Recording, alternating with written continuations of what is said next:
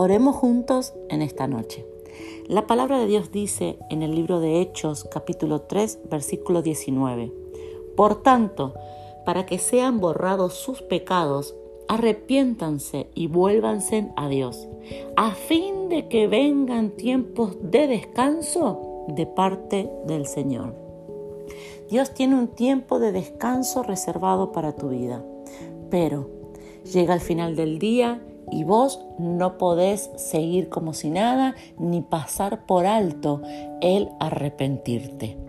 Cuando llega al final del día, habla con Dios, desponete a cuenta con Él, decile a Dios, Padre, yo me equivoqué, esta no era la actitud, esta no era la acción que tenía que hacer, no tenía que hablar de esa manera, esto lo hice mal, esto no estuvo bien, eso que contesté, eso que sentí, eso que pensé, no estuvo bien.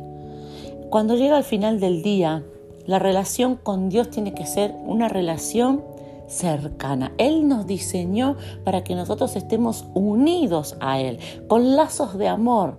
Pero para que esa unión se genere, tiene que haber arrepentimiento. Oremos juntos en esta noche. Papá, yo te doy gracias por este día, por tu amor, por tu fidelidad, y me uno a cada varón y a cada mujer en esta noche a pedirte perdón. Papá, perdónanos.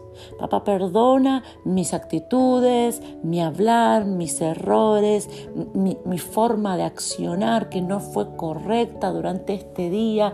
Papá, a mí no me da lo mismo, no lo paso por alto. Padre, quiero estar a cuenta contigo. Decile dónde estás. Quiero estar a cuenta contigo. Papá, perdóname. Amén y amén. En esta noche, tomate un tiempo para pedirle perdón a Dios, para ponerte a cuenta. ¿Por qué? Porque hay un tiempo de descanso que Él tiene reservado para tu vida.